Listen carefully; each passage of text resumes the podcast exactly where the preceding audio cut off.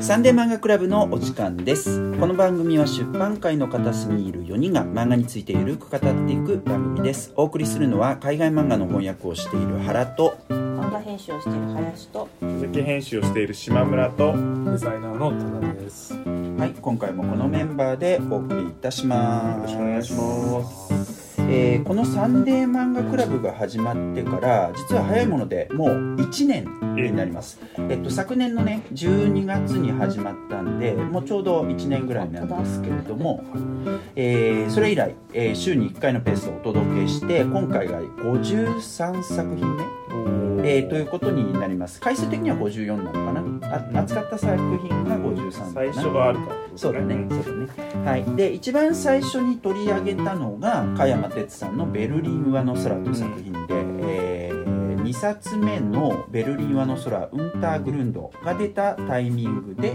取り上げた、うんうんえずです。うん。で、それから1年経って、えーこのベルリン上の空シリーズ完結編のベルリン上の空ランゲシュランゲが今年11月上旬に発売されました。うんでサンデー漫画クラブ的にも、まあ、第1回目取り扱ってますからね。思い入れのある重要な作品ですのでえーまあ、同じ作品を2回取り上げるっていうのは今回初めてだと思うんですけれども、えーぜひね、えー取り上げたいということで今回は、えーこの「ベルリン上の空ランゲシュランゲを」えー取り上げたいと思います。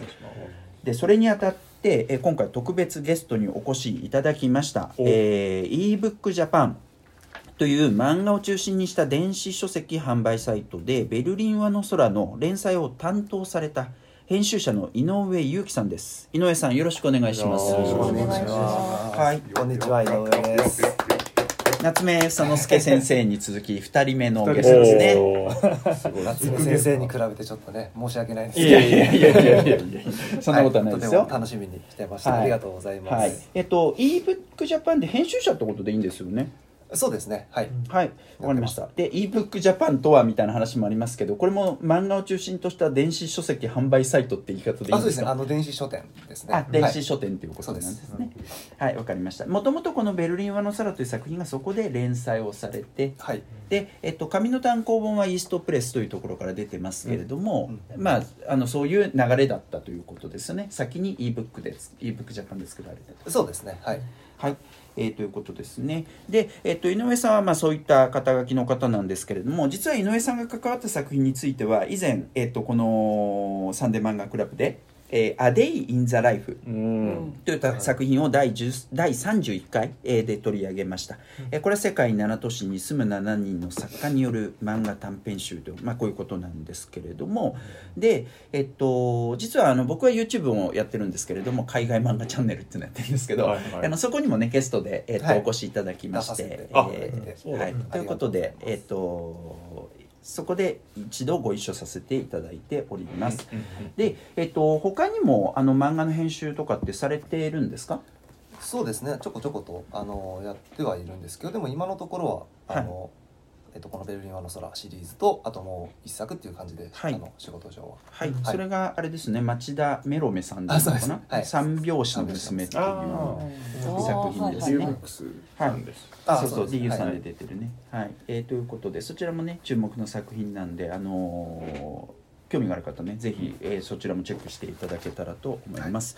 はい、えーということでですね、えっとまた井上さんのお話とかちょいちょいこの後もえっと伺っていくことにしたいと思いますけれども今回はこの井上さんを交えて、えー、加山哲さんの、えーベルリン和の空ランゲッシュランゲについてあれこれおしゃべりしていきたいと思います。はいよろしくお願いしますよろしくお願いします。で、まずはですね、この作品の概要なんですけれども、えっ、と、一番最初のベルリン上の上の空、えーという作品ですね。これが、あの、ebook Japan で2018年から2019年、まあ、あの、細かい、えっ、と、月とか日は言いませんけど、に、で、で、その期間に連載されて、その後、イーストプレスで2020年の1月20日に、出版されましたと。で、第2弾の、えっと、ベルリン上の空、ウンターグルンド。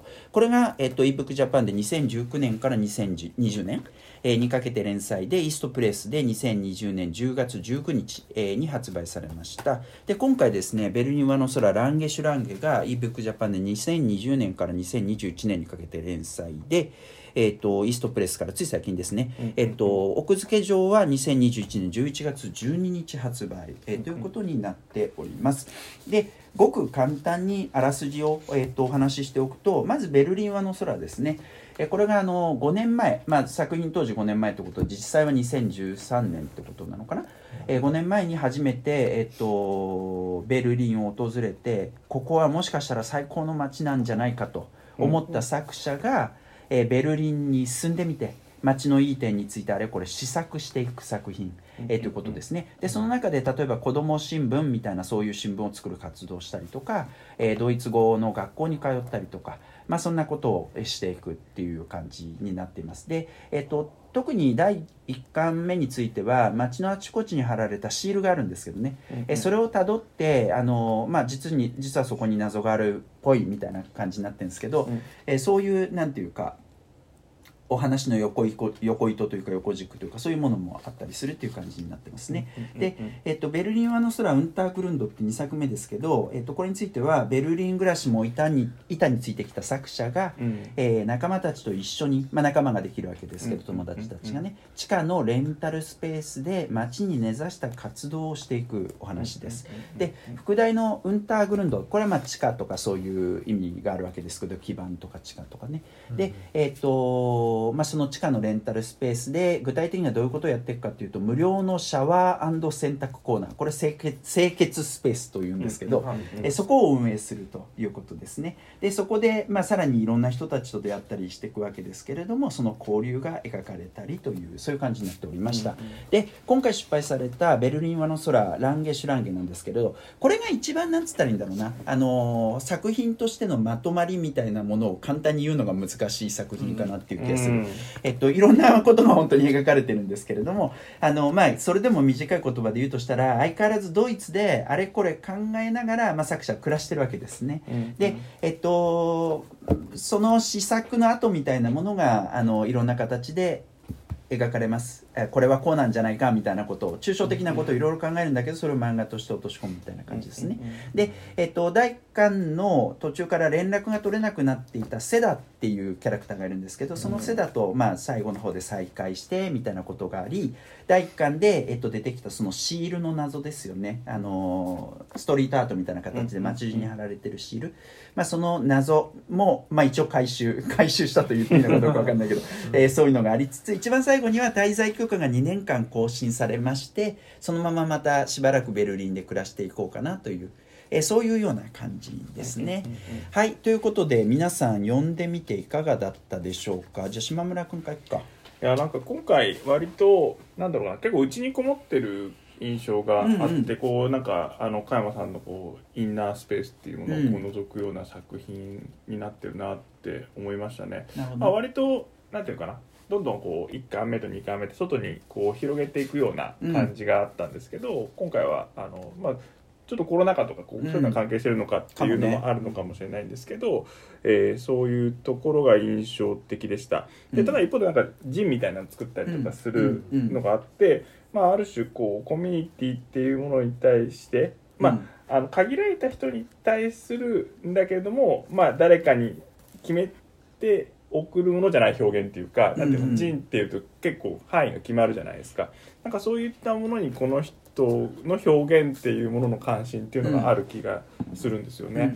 でなんかこうベルリン上の空を届いてる人たちっていうのはなんか無条件で僕は仲間だとこう思っているぐらい えっといいなと思ってる作品で、うん。なんかこれやっぱり1回目に取り上げてなんかなんていうのこれがあのこの番組を聞いてる人にもなんか最大公約数これ好きな人聞いてほしいって思ってるので、なんかあの本当にうちこのこの番組とですね非常にこう加山さんのね一緒なんだぞっていうことで勝手にラブコールを勝手に乗りましたね思っております。あのそれぐらい、まあ、で、やっぱりちょっと、あの終わりっていうので、少しも寂しくもありっていうのを読み終わって感じましたね。なるほどね、はいまあ実際やっぱりその内側心の内側のこととかすごい書かれていてコロナ禍との親和性ってすごく感じるけどでも不思議とこの中でコロナ禍のことはほとんど言及されて。ないんだよねうん、うん。そこもまあ作者の選択があったのかなって思うところうんうんうんうんでちょっと面白いなと思ったところですねはい。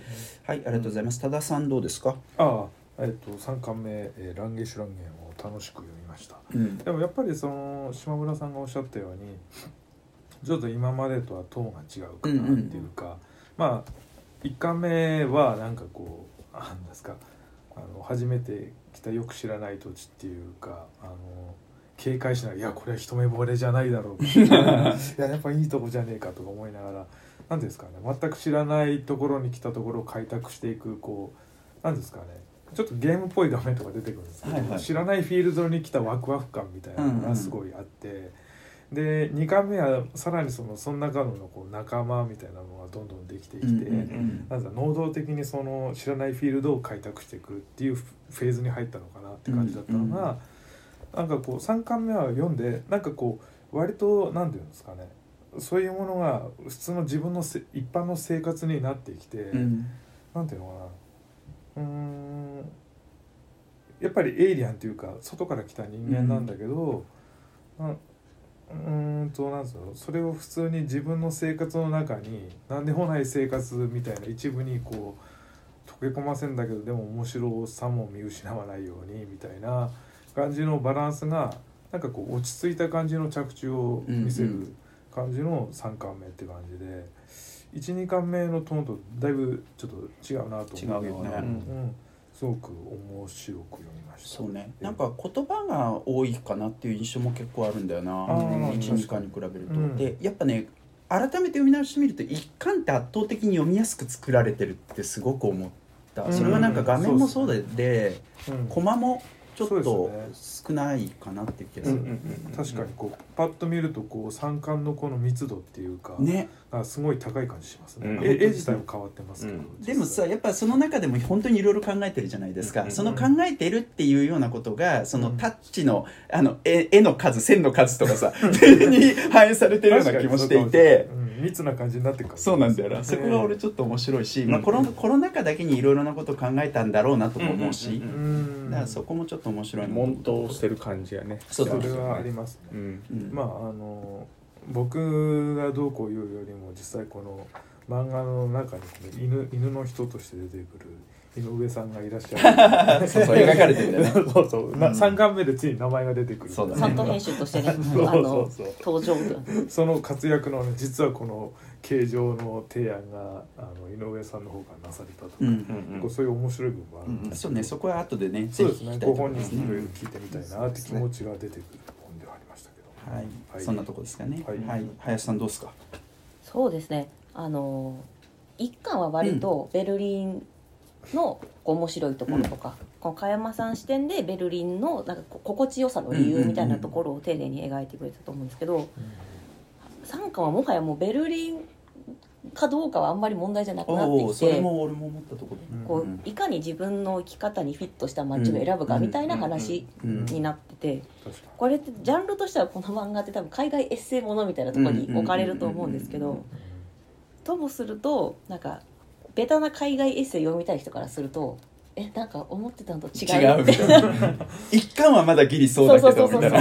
ですねでもなんかここの視点というかを描くことによってなんか海外エッセイ誌みたいなのがあるかわかんないですけど、うん。の中でやっぱ得意点としてなんかこうすごく個性を持つ作品だなと思いましたね。なるほどななるほど。ねうん、割とベタな海外エッセイも好きなんですよ。なんかイギリスのこういう地域がとても綺麗ではいはいはいはい。こういう美味しいご飯があってうん。なんかイギリスって素敵みたいなうんキラキラ系も好きなんですけどうん。なんか深みとしてこういうなんかヒュッゲ的街って言ったらいいんですかね。うんうんうん。心地よさとか。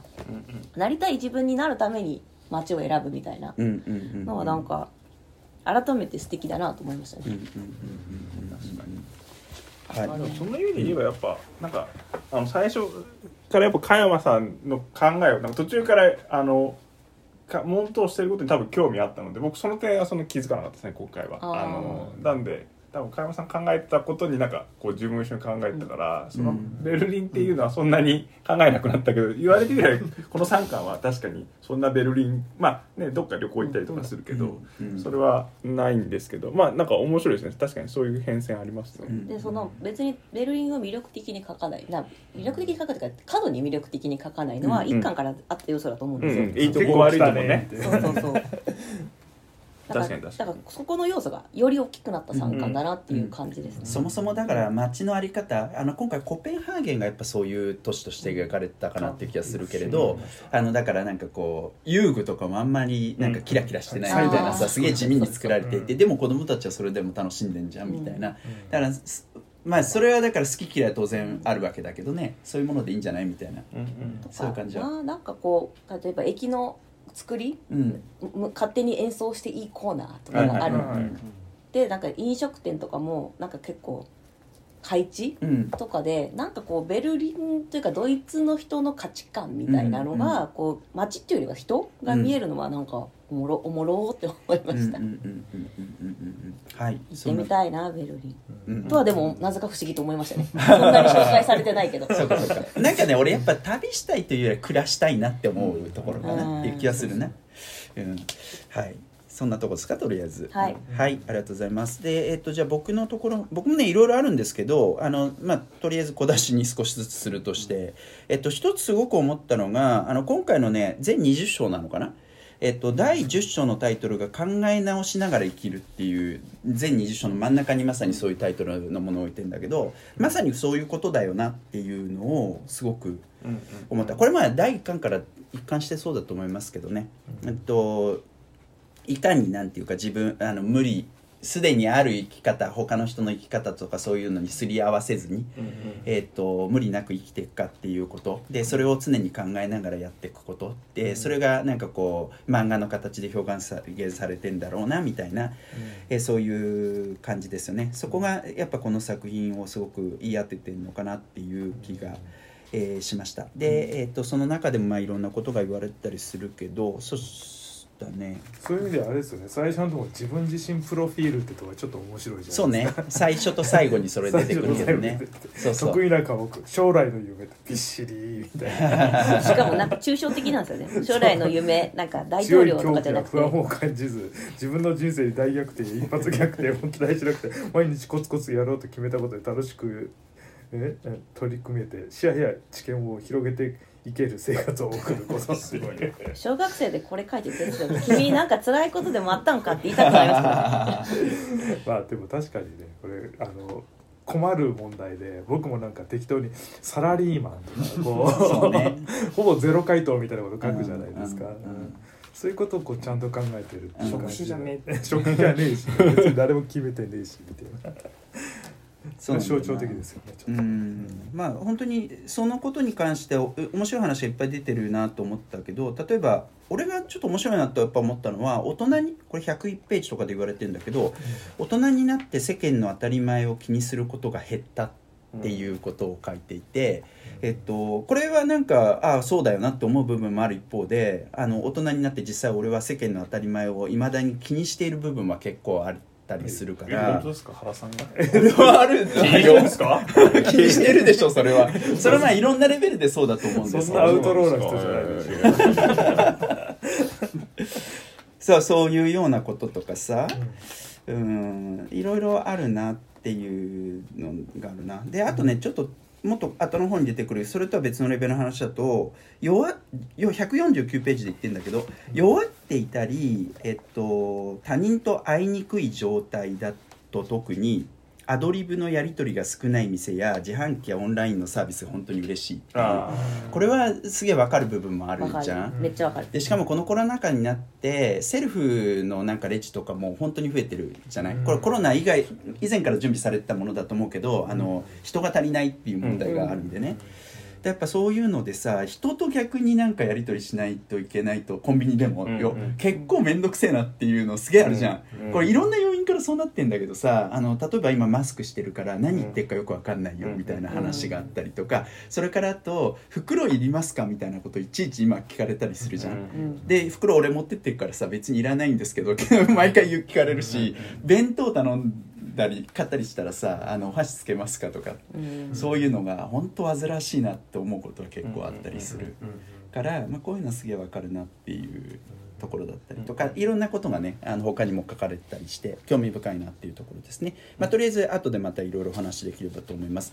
はいえっととりとりあえずねあの一通りあのメンバーの話しましたけれども井上さんに、まあちょっとお話をはいはい。伺いたいですけど、どそうですどうですか井上さん的には？あの結構皆さんがあのおっしゃってたのがランゲシュランゲの存在がやっぱその過去の2作と毛並みが結構違うぞというお話だったかなと思うんですけど、まあ確かにその、えっと、今までは、えっと、自分が遠くにまず移動して、うん。でそこで自分の世界を広げてどうやってあの暮らしていくかみたいなことを書いていたのが、まああのさっき林さんも言ってましたけどベルリンじゃなくても全然いいような、うんその内省的な部分に最終的に3巻でこう描かれてるとうんいうような感じで、まあ、確かにちょっとこう今までとは違う感覚もあるのかなと思うんですけど、うん僕との感じだとあの結構やっぱこの一番最初の、えー、とベルリン・ワールさんの1巻目うん。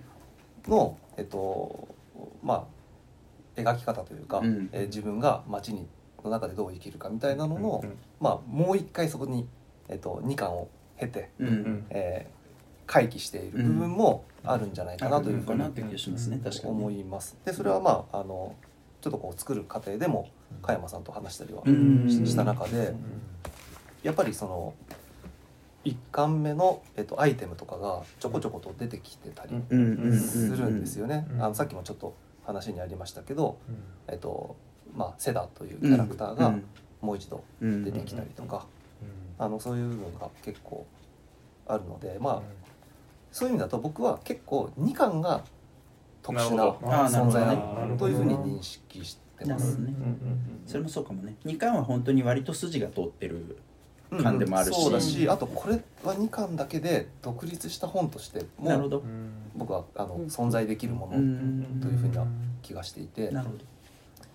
でもそれは結構この三全3作を作るにうん。あたってですねあの割とイメージししていたのがうん。あの、まあ、ちょっと急に話変わっちゃうかもしれないですけど、うん。あの結構音楽の、えー、と例えばアルバムとかで、うん。あのすごい1作目でうわっと鮮烈なデビューをうん。したバンドとかが、はい。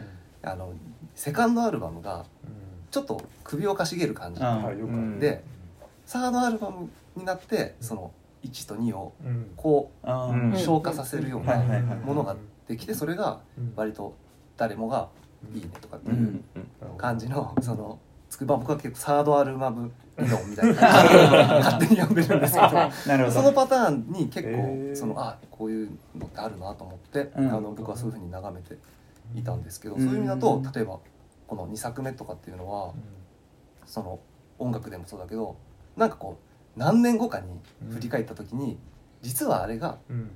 えー、とすごくこうあそこに本質があるよねとかっていう、うんなんか案が出てきたりとか、うん。なるほど。まあ、そういうちょっとこう宙ぶらりんな作品になりやすいなるほど。ものかもしれないなとかっていうふうに思ってます。これだけでもできるコンセプチュアルアルバム。そうそうそうそううんう。んえー面白い。ら僕の中では結構そう1と1と3って今回の「ランゲシュランゲ」っていうのが割と紐づいてなるほどね。いるようなあの印象でしたね。これすせすいません。僕前これでここで話した時にセダっていうキャラクターがすごいテーマをうまくまとめるパズルの要素を投げてくれるキャラだから、この人イマジナリーフレンドなんじゃない？イマジナリーじゃなかったね。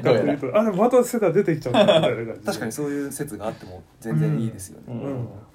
だからそういう意味でなんかこうやっぱり挟まれた感がありますよねすごいねテーマ的に。ね、ああいいる人なのかなみたいな。ちょっとこの作品難しいのは事実をもとに書いてます。最初に書いてある、うん。最初にそれを断ってるんだよ断ってるんねですね。初めてじゃないですかそれやったの。そうあそうなのかな。えい前もやってた？あのこれはだから現実のことだけじゃないよっていうか虚実交えて書いてますよってあこれはここにも。あ一回も入ってんの、はい。あそう。ごめん。見落としてた。うん。そっか。だからそういう意味ではちょっとえなんか騙されてるの？みたいな感ああそっかでそっか。もこれはやっぱりあのうん。結構問い合わせがねあったりしたみたいで。あなるほど。実際そうなんですか？みたいな。ですそうです。まあそこにちょっと誤解がねあのあるじ、まあ、そとこは面白いと思うんですけど。最初になるほどね。言っておくっていう感じ。そうかそうか。まあでもそのセダンについて言うとさ、うん。あのなんかこう骨になんか異常があってあ入院してたみたいな話があったけど、うん。海外だとやっぱなおさら今の時代まあもちろんねネットでつ簡単につながれるとはいえ、うん。やっぱそういうのってすごいありそうじゃない？今までよく会ってたのに急にいなくなっちゃったよみたいな、それで交換するんですもんねそうそうそう。一巻でそういう話だったんだけど、うん。まあ改めてセダとはねこの3巻目でっていううんそうですねしかも格段にドイツ語が上手くなってなってるみたいな。それ面白いよな。喋れないで病院行くのは怖いよな。それは本当にそう。う ん本当にそ病気はう怖い。細かい痛みの表現とか言えないですもんね。痛いは言えるけどなんかしくしく痛いのか刺すように痛いのか日本語でさか。日本語で考えるとそれこそシクシクとか言っちゃうじゃん。これどうすんだよみたいな話だよ。シクシクってか痛みの種類バラエティー日本語ありますからね結構。難しいですね。だいぶ難しいですねそれ伝えるのはね。えまあすごい不安ですよね、うん。セダはまあその不安乗り越え勉強しながらなるほどね。感じでなる。まああとほどねねお金がすぐ返ってくるタイプの保険なのかとかもねありますよね海外だと。そうね。具体的なねそのお金のシステムとか保険とか、うん。住むにあたってみたいなことを結構書いてありますよね3巻目に関してはね、そうですね、うん。だからそれこそ本当にどこにで場所は関係ないかな、うんあのうん。そうものってそそういうう。感じやっぱり住んでいく上でやっぱみんな考えるやつだよね、うん。そうね。そのだからなんていうか現実に根ざしているその体験を、まあ、漫画に落とし込んでいくっていうところで面白いなっていうのはさ、うん。そういうあのいろんな制度とかもそうですけど、うん、やっぱ言語のところも俺結構そうだなと思ったのは、うん、日本においてさ外国語を勉強してるいっぱい勉強してる人いっぱいいると思うんですよまあ俺だってそうだったし、うん、そういう人の外国語の勉強の仕方とやっぱそこでね描かれてる人たちの加山さんも含めて、勉強の仕方が全然違うんだよね、そのなんかこうランク分けされてたじゃん、うん、C1 とかそうそうそうそうそうそうそうなんでか日常生活は普通に送れるとか、はいはいはい、そんな感覚では全然言語のことを考えないから、うん、確かに。です。ね確かに、うん。でもやっぱなんか日常生活を送るための道具として考えたらそういうふうに考えた方がね負に落ちるというか、うんでもこれドイツ語母語でない人それぞれが集まってみんなでそれぞれ勉強していく感じはすごく面白い感じだなっていうか、あの一つのなんか言い回しがみんなで流行ったりそうあそれ面白かったよね。う。んあの便利な表現があるのね。実はとかなんかそういうのがあったら使いたかった。使いたかったでもそれすげえわかるよ。わかる俺もやっぱフランス語会話勉強してた時やっぱそうだったから。うん。共感しますよね、う。ん伝染するよね。あるある。あるある。そうなんだよな13年13がうん、でもさ日本でも同じようなこときっとあるんだろうなって思うよね。日本にいる外国人の方たちとかも同じような状況に置かれていて、うん。そういうようなあの感じで日本語を学んでんのかなっていうのは、俺はそんな風なこと全然考えてなかったけど、そうなんだろうなってちょっと思った、きっとねいらっしゃるはずですよ、うん。例えばまあその日本のこ人だけだと気づかないようなちょっとした問題とかを、まあ、そういう今日本に来てる外国人で日本語を勉強してる人が何か活動したりとうんうんかっていうのは、うんうん。あの全然ない話じゃないないねって感じしますよね,、まあ想像するそのでもやっぱりその下手くそなそのなんですかドイツ語同士のコミュニケーションっていうかネガティブな部分が出なかったりとか、うんうん。なんていうんですかねその距離感とか、うん。変わっていく感じとかはすごいやっぱり。うん、なんかリアリティありますよね。リアリティありますはい逆にそこは楽な時もあるんだけどみたいな下手な時は、うん、だ本本来的に分かってない部分があるよねみたいな。最初はやっぱりこううん。あんまり言語能力がない時ってフレンドリーなことしか言わない。それは本当にありありありがちで。でお互いにやっぱりその敵ねあね。ないよっていうのを見せようとするからさ、うん。うんそうそうそう。でかつなんかそのよるべなさ。よるべなさね。そうそう。でお互い自分も拙なくても許してくれる心地よさみたいなのもそれもあるからね、うん。うん。そうそうお互いにねそれをいやでもちょっと笑ったのがそのどんどんその教室一緒だった人も卒業してったりとか、うんうんうんこれからは自分で勉強するわとか言って辞めていく人がいて3人だけになったってなるシーンがあるんですけど、うんうん。この漫画のいいとこだと思うんですけど人種を別にその人種っぽくだからみんな顔がモンスターなんで ええっと、この子はどの国籍の方だっけっていうのがなんか。一応ね紹介されてるんだけどね。そうそうそう。ペラペラっとこう。韓国の人と多分インドの人とそうそうこうページ戻ってあうん。韓国とインドの人だみたいな 確かに。面白みがありましたね。そうね。まあそういうやっぱ語学ってキリがないのでね、うん。うんだってね日本語ネイティブだって別に日本語ってさらに上達でしよう日本語ともできるめっちゃむずいなって思います。ねね。うん。でどこでやめるかとかって本当難しい話で、えー俺はフランスにそもそもさ行ったことがそんなに多くないからあのそういう語学学校とか行かなかったけど、まあ行ったら面白そうだなってすげえ単純に思ったな、うん。ああ現地のでってこと。そうそうそう現地のね。確かに、うん。それはあるかもしれない。1年間ぐらいいるんだったらねあうん。のぜひそこでなんか勉強して、あのもっと上達したいなっていう気持ちとかもすごい思ったね、なんか友達が今度フランスにこう駐在するんですけうん。するど、のでまあ仮にこうちょっと行ったりとかしてるらしいんですよ、うん。でフランス語がまあ覚えたって使おうと思ってフランス語をこうややると。うん。でフランス人の人に対して言うともっとおお前にとってあの使いやすいっていうことで英語で話しかけたりとかしてくれるらしいんですけどでもやっぱフランス語使いたいらしいんですよ。あうん。でまあまあでも伝えながらこう伝まあでも相手の勢いにあの押されて英語でまあ答えたりするらしいんですけどでもなんかそのフランス語に付き合ってくれるのがやっぱ移民の人らしいんですよね。あなるほどね、うん。うん。なんかレベル合わせてこう、うんあの話してくれるっていうのがあって、うん。なんかそのちょっとこう外国から来てる人たちの境遇としてなんか少し連帯するみたいなのが嬉しいっていう話をき言ってましたけど、なんかそういうのも描かれてる気がしますね。うん。うん、実際なんかやっぱフランス日本人って割と付き合うような気がするんだよな。あのその日本語ができない人に対して向き合った場合に、うんうん。フランス語の場合俺の経験だけどあくまで教えてくるっていうか正しい形を言ってくるっていう感じです たただそこにだから遠慮がないのがいいところのような気なるほど。がするはい逆にね。あのちゃんとなんかこう対等に向き合ってる気もする、確かにね、はいはいまああーんって感じじゃないではないかもな、うん確かに日本だったら例えば中国と韓国とか他の国の人が若干手にを間違ったりしても訂正しない。しない。そうそう。訂正しないんだよね。日本人ってね。確かにな。スプーンをなとか。その一日じゃなくてなんかはあの1日なとかなんかそういう、うん。なんか失礼と思っちゃいますよね、そうなんか。ねで実際ほら俺もフランス人から直されたりすることあるんだけどメールとかで特にうんイラッとくる。もえんメールで返してくんですか。あそれはのいやここはこうししない方がいいよみたいなことを親切でもちろん言ってきてくれてんだよ。うるせえみたいな感じになるからね。メールで訂正されるのはちょっとムカつくな。それはやっぱちょっと言語に美意識が結構はっきりあるって感じはあるんですかね。えっとね美意識っていう例えばなんか正確さが俺俺ぐらいのレベルだとよく起きてしまうのが、うん。あの軽い言葉を使いすぎてしまう。ああなるほどね。でこれはだから日本語だったらあのまずそこのミスは起こさないけど、うんでもうん。あのすごい汚い言葉を使っちゃったりすることがあり得る。る でそそそこについてこれはしない方がいいよっていう。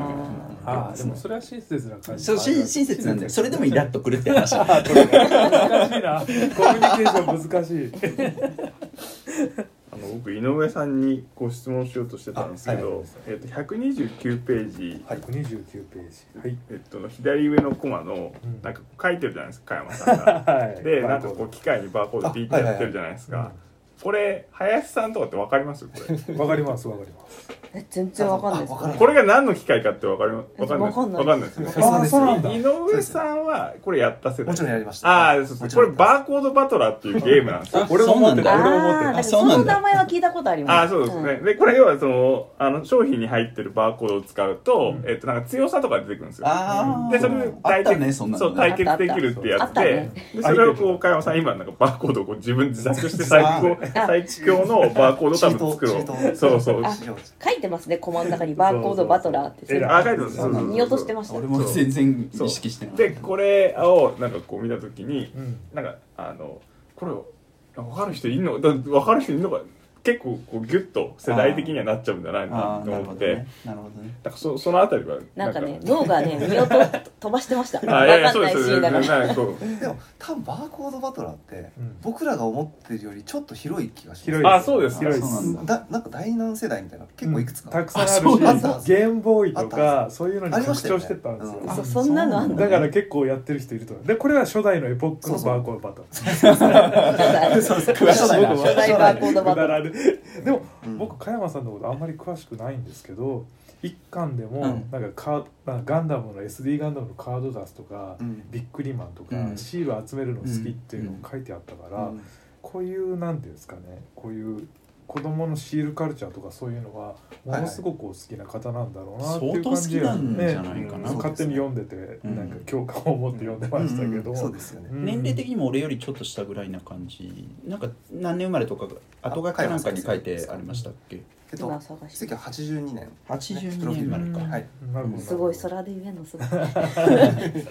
なるほどなるほど。いやなんかこれはね、あのこの本本を作作ってる方の編集担当の矢作君っていうのがいるんですけど、うん。うんあ聞きました。これここれわかんのって？あ言ったら「いや僕わかんないですけど」って「そっかそっか。いやこれはバーコードバトラー」って言って。なとあ誤解説をですねしたんですけどへなえるほどね。そうそうそうそうそう。でこれでも結構意外になんていうんですかそんなに説明されてないから。そうね。突然入りますよねザみたいな。そうそうそうそうあでも凝り性だったみたいな。うん作るの好きみまあたいなね。あの意味的にはこうそうなんですけどね。確かに。うん。そっか。いや俺懐かしいと思って。うんうんうんでもその説明しないみたいな流儀はずっとあるような気はするし、うんそれがそれがまだなんていうか親切な感じがしたのがこの第一巻っていう感じがするけどでもまあそういうのが許されてるっていうかねあの日本の漫画の中で、まあ、漫画の中では特殊なのかもしれませんけどこういうのがあるっていうのはすごいいいことだなととても思いますね。なんか近くにねおもちゃ屋さんがあって。うん。そう、ね。その話したかったんですよ。あみたいなあ話。そうそうそうそう。おもちゃの話。唯一ちょっと理解ができなんか分かんなかったのがこのおもちゃ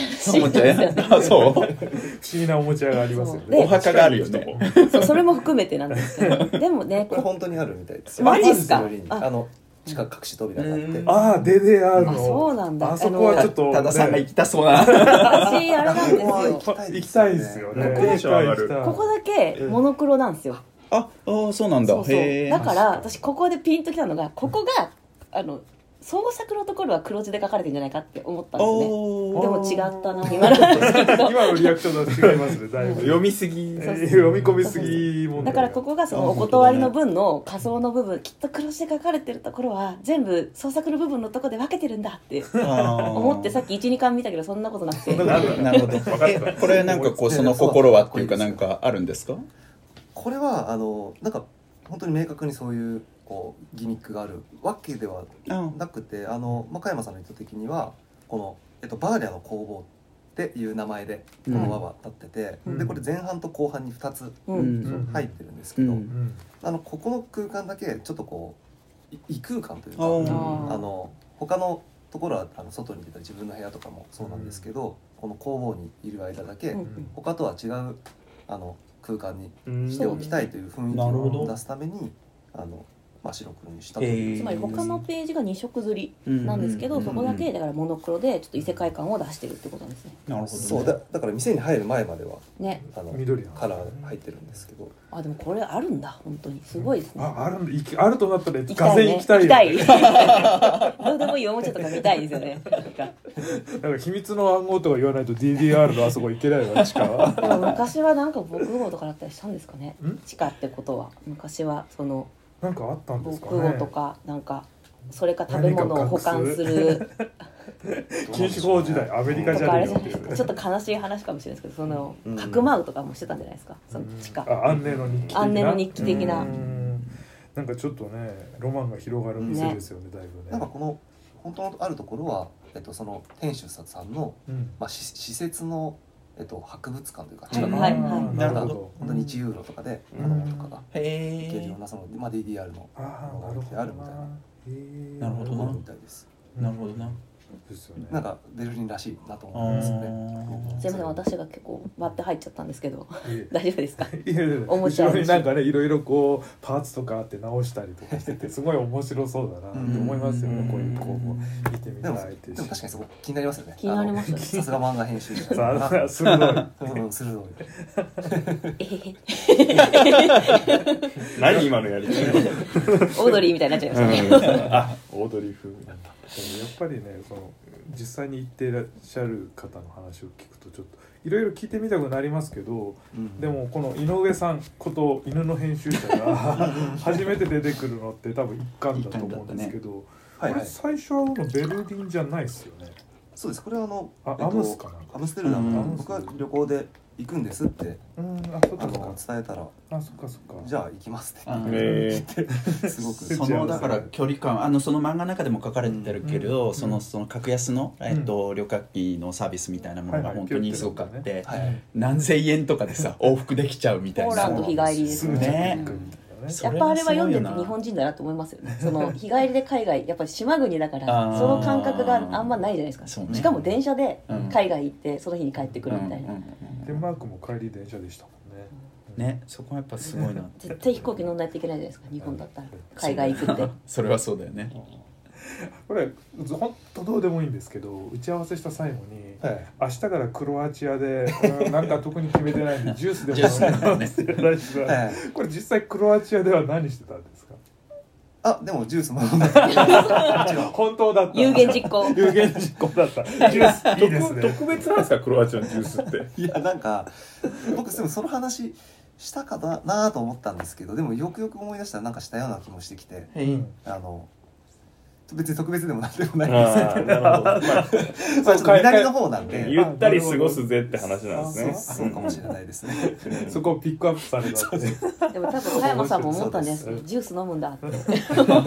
印象に残ったとからこう書いたんじゃないですか。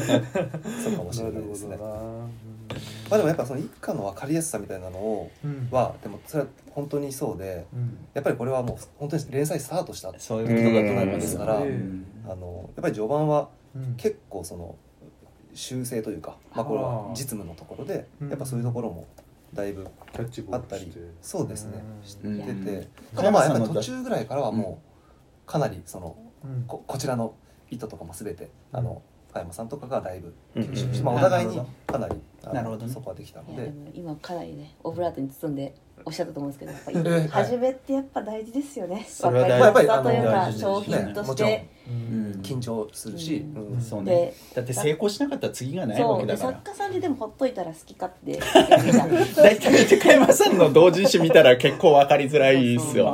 そうそうだからそう今そう私はストレートに今言ったら 好き勝手やっちゃうじゃんっていうのが。そうね。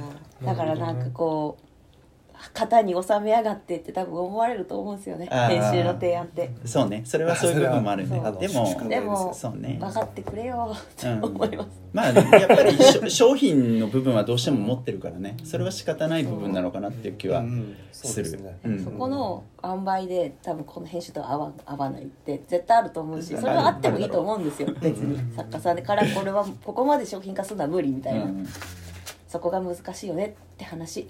なるほどね。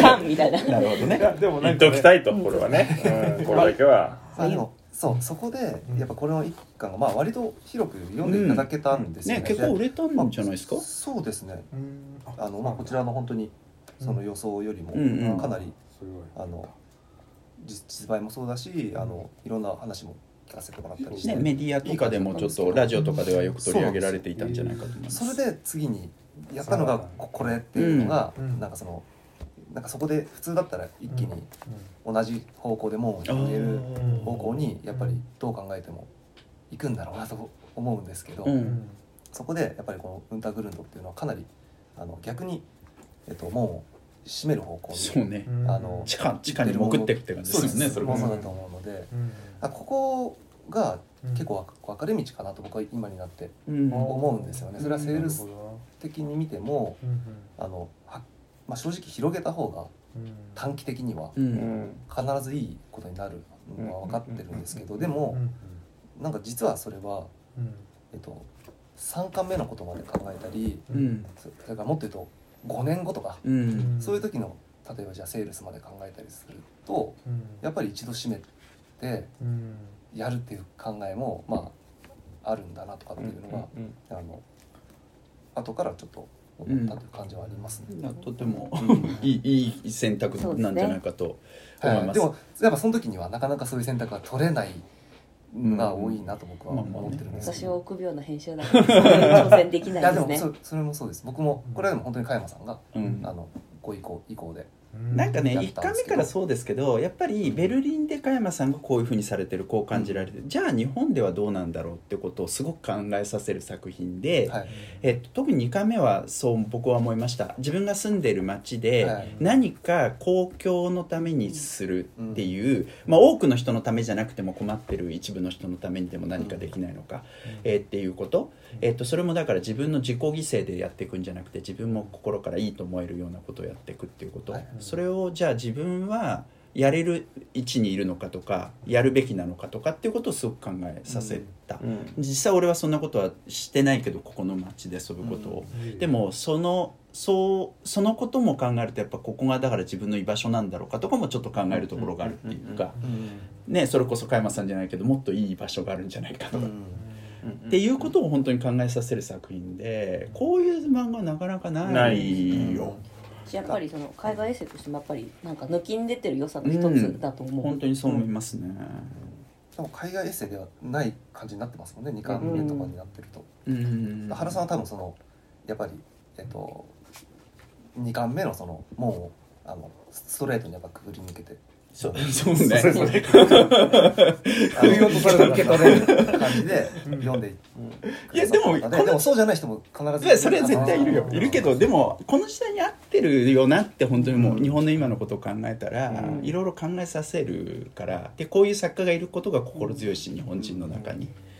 ですごく思いましたね。うん。結構かなりあの先を行ってる気もしていて、うん。やっぱ個人であることとか自由であることとか個性的に生きるっていうことが結構今でかい話になってると思うんですよね。い日本のある種のまあ大きなあの世間っていうか、うん。空気っていうものに対してまあ個人的であることっていう話がでかいんですけど。で一方ではでもその個人的に生きるっていうことだとバラバラに生きるうんっていうことになってでその時にその土地の、まあ、歴史だったりとか文化っていうものをこうみんなでもう一回どう作るかみたいな話は、結構その先にある話じゃないですか。うんうんでその話をすっごい考えてるのでなんかものすごい先進的だし、うんなんかこれ絶対またみんなであのこう考えなきゃいけない問題だっていうところをこう今こう一人でこうかなり苦悶してるところがうん本当に素晴らしい。作そうそれ品だと思い。ます、ねこそさだから林さんが言ったことだけどそのベルリンってい。う場所にこだわらない。ところもすごい。感じさせるわけじゃん、うんでそこも含めてだよな、特に三冠越境を本当に簡単にできる、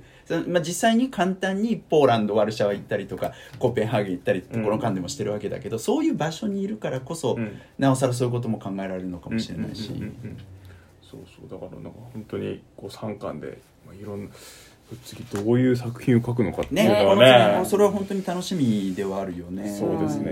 うん。ちなみになんか自作とかっていうのは親なんか 切り込みますね。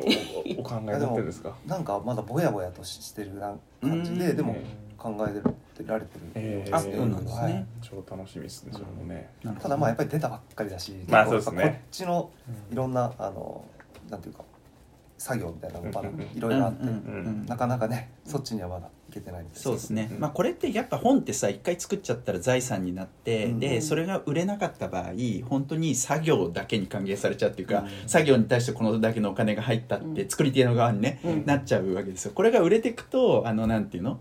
えっと印税が入ったりとかさ、はいはいはい。そういうような形で財産化できるんで そこはちゃんと考えるべきですよね。ねうん。でもなんだかんだ漫画だけじゃない感じで他にも本とか挿絵とかされてるから、なんかまた作品は出るような気がして楽しいですよね、全然そうですね、うんそれは本当にそう思いいろますね。んなことされてますからううん。ん、あのとてもいいんじゃないですかね。図解がねめちゃゃくちゃこうアーティスティックでうまいから 多分新書とかそういう美なんかにも向いてるんですよね。ああなるほどね。単なるこう点と線だけで描いた図。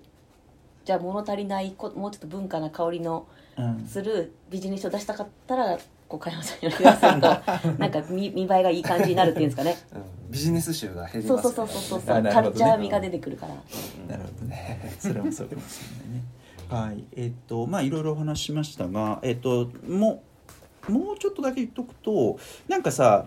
あのー日常的な些細な動作のところがものすごく強調されてるって改めて今回思ったんですよ。これ一巻から多分そうなんですけど、例えば28ページから29ページとかさ開いてみても、ドアを開けて散歩に出かけるとか、パあここは違ったかな？パンにバターを塗るとかっていうところが、オノマトペがすごく強調されていて、なんでこんなことやってんだろう？みたいなのを俺結構思ってたんでねあのー散歩に出るみたいなところでドンみたいな感じで行くとかさ、うんうんでもやっぱそこをすげえ大事にしてる。そここそが大事だっていうメッセージなのかなっていうのを今回改めてそう思ったところですね、そうですね。それね。いっぱいあるんだけどね。多いですよね。てかでもこういう動作がこうキャラクターのきょなんていうんですかね。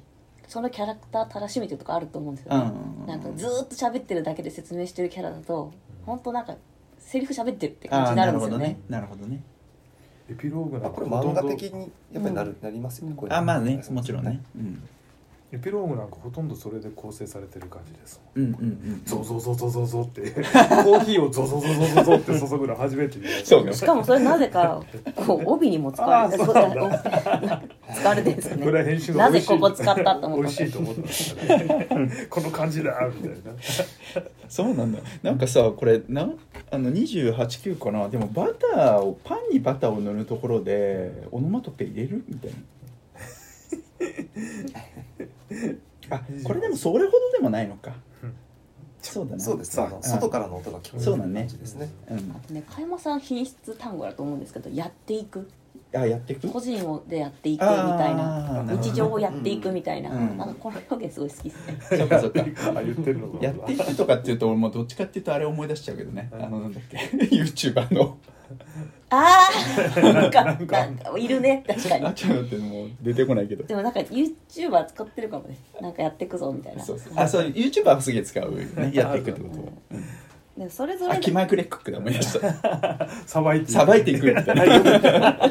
原がよく言ってるの覚えてます なんか確かにやっていくんだよなと思ったんですよね。なんかあー一個一個そうね。まあやっていくそうね。そうでややっていくってなんか個人感ありません。うん。みんなでっていうよりはそうね。手をしっかり持つ感じがうん。なんかすごく加山さんも表現してるワードな気がしたんですよね。なんか手を動かしてる感じがするかな。うん確かにそうあの能動的な感じは ね、やっていきましょう僕らもね。勝手にやっていこうねって でも俺はこのねじゃがいものねこの怪我の確率を減らしつつこれ気になる。あこれね。俺も初めて見たそのピーラーを安定しねえだろうなみたい安定しねえなだろうなこれはっていう。でもピーラーで怪我するのも事実だから。あります。確かに。意外とざっくりいく。結構ざっくりいきますよね。広くいっちゃってね血が止まんないっていうのよくあるやつわあこんなに指って切れるんだって思って わーみたいな。こう肉と皮膚の断面が見えるみたいな。やっぱり料理のシーン多いですよね。料理のシーンやっぱり多いでやっぱそれも結構大きいよね。なんかさ俺あやっぱすげえ共感できると思ったのがどこだっけかな？料理のところでやっぱ言ってたんだよな。ちょっと待って。あえっとね99ページで言ってんだけど日々の出来事で生じるざわつきを鎮める作業としても料理が好きだ、うんうん。これね俺すげえ共感すんだよね。料理の適度な単純作業って言い方してたからまさにそんで。確かに。ゴールもあるし美味しいし。そうね、ん。それもあるしね、うんでも作業として俺洗い物あの加山さんと違うのは俺洗い物好きなんですけど。だいぶ大きい洗い物で沈んでましたね。そんな沈まなくても。みしたかも本当汚い感じで書いてるんでシンクが。洗い物も単純作業としてなんかこう心を鎮める。あと散歩だけどね、あ分かるわってすげえ思って。そんなに嫌がらなくてもいいだろうってぐらいでも大きいのは確かにな面倒くせえ。料理は共感できないですけどあの皿洗うの嫌なのはすっごい共感できる。あそうあそそそこに共感しちゃった。うん。人がやることじゃないと思いますね こんなこんなこと。械にやらせてこんなことって思います。そうね。それもね。クリエイティブだよ。な人がやる仕事じゃねえよ。なるほどな、まあ、食べ物の描写は面白い。なんか途中で一巻目から出てくるサラさんってうんうんいううん。人がなんかちょっと猫っぽいキャラで出てくるんですけど、コロンビアのね。あそうコロンビアだ。なんかフェイジュアーダみたいななんか出てきたよね名前。2回目だっけ？ライスの上にバ豆ンデハとパイサバンデハだっけ？バンデハパイサなんか俺覚えられなかったけど。あれ食べたいな食べたいなって思うよね。チョリソーとなんとか卵とって最後にバナナとアボカドみたいな。何それみたいな、美味しそうと思いましたけど、うん。ボリュームはすごそうです。すごそう。でだいぶボリュームありそう。丼みたいな 結構ジャンクフードも結構美味しそうなのあるからね食べてみたいんですよね。それもそうね。僕それ YouTube であの見ました。バンデハパイサああそうなんだ。だ。そうなんだ。美味しできそう。あ俺もチェックしてみよ。うそのさ食べ物で言うとスーパーの中でさなんかこうキュウリのジュースかなんか見てるところでそれ美味しいですよって言われるっていうう。ん。それもだからさっきのナイスシューズの話とかとよく似てんだけど。外国人はよくいいね的な感じで声かけてくれる件ですよね、そそのねなんか見知らぬ人とのこコミュニケーションがやっぱ発生するっていうのうん。はやっぱ今の日本だと本当起きづらいんで。それでを言うとさ最後の最後のエンディングで加山さんから子供にその声かけを逆にするから、そういいそういう意味でも締まってるんですよね。なるほどな。なるほど確かにできるうん。されてたけど、うんうん。おそれでおなんかそうそうかける側になったか。そっち側になっったってことでもあるのか。なるほどな。なるほど。なるほどね。うん。はい。ということですけどどうですかなんかこう言い足りないこととかありますか？大丈夫ですか？でも確かにさっきおっしゃってたように1巻からうん。3巻って読んだら多分かなり全体の雰囲気変わりますうね、ん。あそうですね。そう今度それで読んでみようかなっていう気になりまうした、んうん。あともう一つどうでもいいことを俺は言ってるんですけど途中で あの言葉がバーって続くと葉山さんも気使われたらちょっとここで間違いされて 面白い感じで入るんですけどこのねと42ページで左右の絵に6つ違いがあるっていうところがあるんですけど、僕最後の6つ目がどうしても見つからなくて。俺2つぐらいで諦めたから。私も。わからんこれ。と思って サイゼリアの間違い探しぐらい難しい。これがねもうどうにも気になってる最後の一個までいけばもう多分正解みたいな感じあー。それぐらい難しいと思う。ああそうなんですね。それがもう見つ僕もそう同じでした。からないんでもう6つ見つかった人ぜひ教えてほしい それだけです。言葉がねすごい多いから絵を入れる。で絵絵がもうまた密度が高いみたいな。抜けになってないみたいなところがすごい。そこに夢中になっちゃって進まないみたいなね。そういうなんか面白さ、うん。うん。まあちょっとやっぱ子供が喜びそうなこうん。のところ子供新聞的なね、おもちゃ的な面白さがありますねやっぱりね、このでもや書き方っていうのは加山さんはあのベルリンワの空以前にご自身で書かれてたものにうん。結構入ってるんですよ、あね入ってますあの文字が多いのでちょっとなるほど。絞り出す球団みたいな。そうそうそうなるほど。それを初めてベルリンワの空あーなるほど。確かになるほどね使われて。3巻目は確かに文字多めです若干多めです。はい。あと僕もうん。お気に入りのエピソード1個だけ言ってうんいいですか、あはいはい。あそれはいいですね。はいはい。僕は、うんえっと、この「ランゲシュランゲの」うんえっと、第6話。うん「味わえば味がする」という、ううん。んえっと、章があって。うん。でこれはあの加山さんが家であの料理ししてうんところから始まってあの近所の、えっと、喫茶店に入るんですよね。でそこであの、えっと、コーヒー飲んでたらあの、まあ、小さな女の子がうんうん。話しかけたそうにはいはいはいしでまあしあの周りの大人の人が手伝ってくれて、うんうんあのまあ、まあちょっと多分アジア系の音楽でアジア人だから聴聞いてみたかったなと思うんですけど和歌山さんがこういうあの聞かれてでこれはこういうようなことを言ってるよと教えてでまあ和歌山さんはあの、まあ、こういうことって僕にとって些細ではないと。あの、まあ、何年経っても印象深かったりこういうことの集積こそが人生になっている気がするというふうに喋るんですけど。なんか僕は結構ここのえっ、とまあ何が進んでいる話では全くないんですけど、うん。結構僕のイメージだとベルリンワの空のとてもあの大事な、うん。えーの部分がここに入ってるなというふうに個人的には感じてます。最後はあの、まあ、小さくて些細だけどと呼ばれがちな出来事たち、うん。味がすごくしてしばしば強い感動うん。が、うん。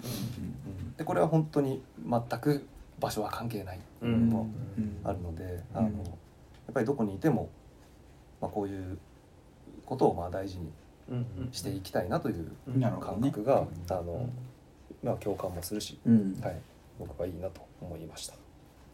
確かに。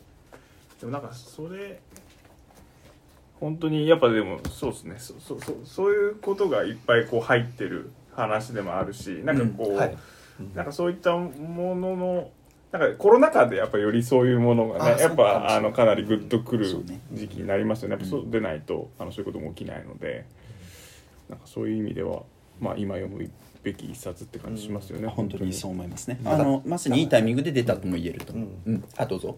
あごめんなさい。なんか僕もこういうエピソードが一日にあると特にこのコロナ禍でうん。あまり会話がなってきない時に、うん。こういうエピソードが一日にあるともうそれだけでその一日は結構充実感が。あってよく眠れたり するなっていうのが結構あったんですよね。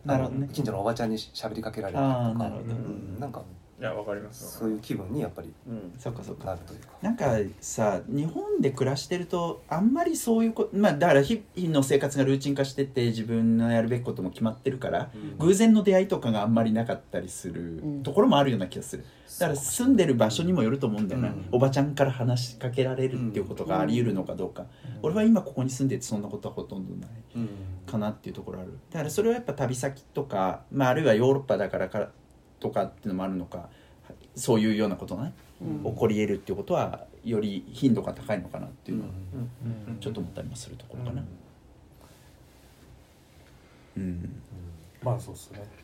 確かにちょちょっとねそのコロナのあれでそういうたなんていうんですか割と一歩踏み出すようにはしてるんですけどなんか話しかけたりとかちょっと荷物持ったり手伝ったりしてそうね躊躇するような状況になっちゃって帰ってねそういうこともしづらいみたいな。そうなんですよね。ちょっと手触ったらええこうあれかな帰って迷惑かなみたいな、うん。でそしてもね悩んでるうちにスーって終わってくそうそうそうそう。でもそれ悲しいですよねやっぱりね、うん。やっぱそこを全部切り取っちゃうとなんか味の濃い部分が全くなくなっちゃうっていうか、うん。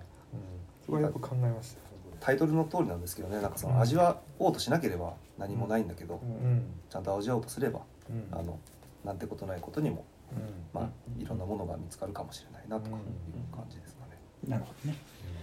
はい。ありがとうございます。今回はちょっとね長めな感じでお届けしましたけれども。ゲスト会ということで。はい、えーということで改めまして今回は加山哲さんの「ベルリン上の空、えーランゲシュランゲ、えーを取り上げました、えー次回なんですけれども、えー、と次回はもうですねあの井上さんに引き続きゲストとして出演していただくことにいたしまして、えー、と井上さんのおすすめ作品、はい。えーということで「冬のゆえーごめんなさい。冬の梅子さん、えー真面目な会社員」という作品。これまだあの現時点では、えー、と紙の単行本としては出版されてなくて電子でしか、えー、と出てないんですけれどもね、えーこの作品を紹介したいと思います。えーということで今回の三大漫画クラブはこれでおしまいです。以上原と林と島村とただと。井上です。ありがとうございました。はい。まありがとうごたざいました。次回お会いいたしましょう。じゃあねではまた